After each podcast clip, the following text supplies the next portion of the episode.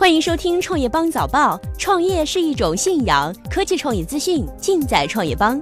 今天是二零一七年三月一号，星期三，我们一起关注今天的重要讯息。百度移动搜索故障，搜什么都是页面不存在。昨日夜间二十一时左右。百度客户端及移动端百度搜索出现故障，用户无论使用任何关键词进行搜索，都会得到“很抱歉，您要访问的页面不存在”的提示，并收到检查访问的网站是否正确或重新发起搜索的提示。对此，百度官方微博和微信公众号发文表示道歉。二十一时二十四分，百度贴吧公告称已经修复。小米发布首款自主研发芯片，二十八个月砸出十亿元。昨天，雷军亲自掀开了面纱，发布了自主处理器。澎湃 S1 以及第一部搭载自制芯片的手机小米五 C，从此小米成为继苹果、三星、华为之后，全国范围内有同时生产芯片和手机能力的第四家企业。雷军称，小小一个芯片就是十亿人民币。他还表示，自己已经使用澎湃 S1 芯片的手机长达六个月，体验方面非常有信心。李在镕等五名三星高管将被起诉。韩媒称，三星集团已解体。调查南韩总统亲信干政的独立检察组宣布，会控告三星电子副会长李在镕及四名公司高层行贿等罪名。三星回应称，除了李在镕外，其他涉及案件的高层已辞职。另据韩联社报道，三星集团实际上解体，未来战略是被废。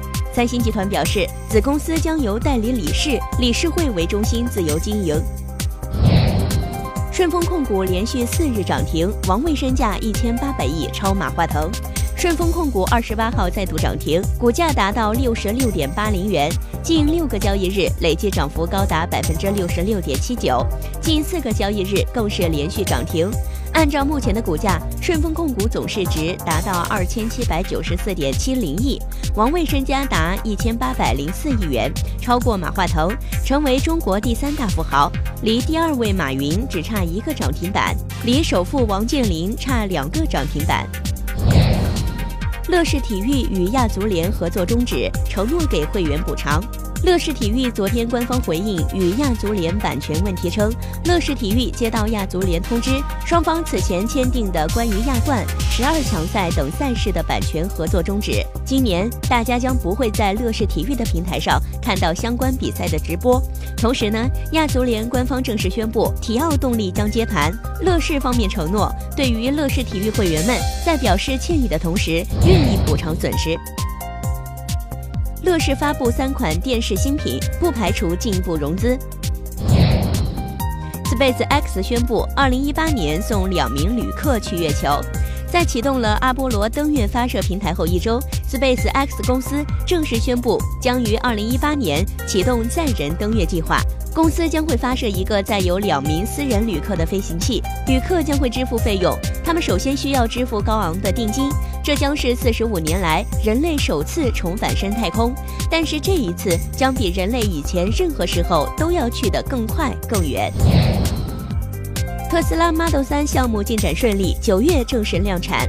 特斯拉近日发布2016年财报显示，作为其研发的入门级纯电动车 Model 3项目进展顺利，将于七月开始试生产，九月正式量产。目前我国消费者已可以在官网上预定，定金为八千元，预计将在年末交付。特斯拉将按照实际付款的顺序联系客户选择配置。共享单车大战升级，蚂蚁金服入股永安行。二月二十八号，共享单车平台永安行在上海宣布完成 A 轮融资，投资者有蚂蚁金服、IDG 资本、深创投等多家投资机构，各方均未透露本轮融资的金额以及具体的出资金额。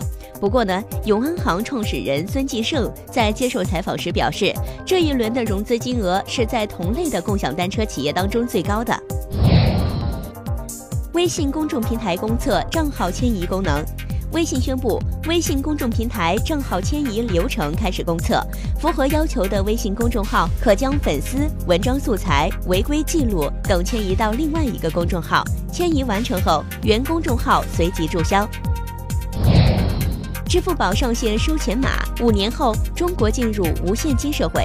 二月二十八号，支付宝在首屏显要位置正式上线收钱码功能，用户可以借此方便的发起面对面收款功能。据支付宝方面提供的数据显示，在此前的两周试运行时间里，每天都有近二十万人在申请试用。支付宝希望在五年时间推动中国率先进入无现金社会，收钱码是支付宝今年推动无现金社会的第一步，之后还将推出一系列的举措。以上就是今天的重点资讯。创业是个技术活儿，我们有十八般武艺帮您迅速成长。快去点击菜单栏底部“知识电商寻宝吧”，包妹明天见，包妹天天见。